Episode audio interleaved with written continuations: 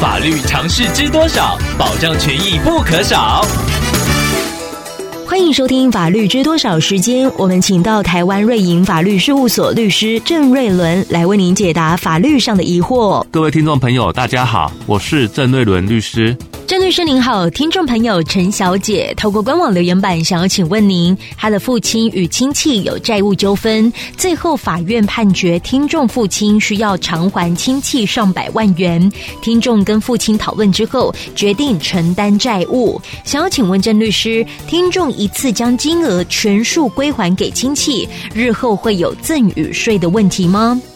赠与税是按照赠与人每年赠与他人的总额减掉扣除额以及两百万元的免税额之后的剩余金额来作为课税的基础，而且原则上是由赠与人来缴纳赠与税的。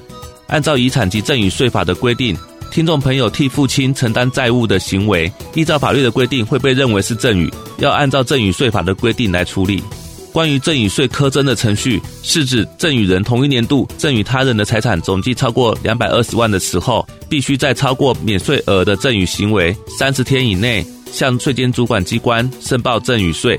如果逾期申报的话，可能会被处赠与税两倍以下的罚锾。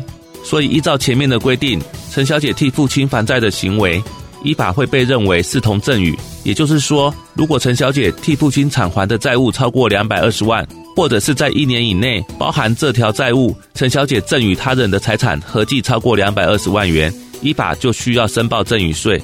如果没有的话，就不会有申报赠与税的问题。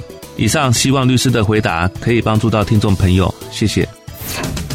法律知多少？小小常识不可少，让您生活没烦恼。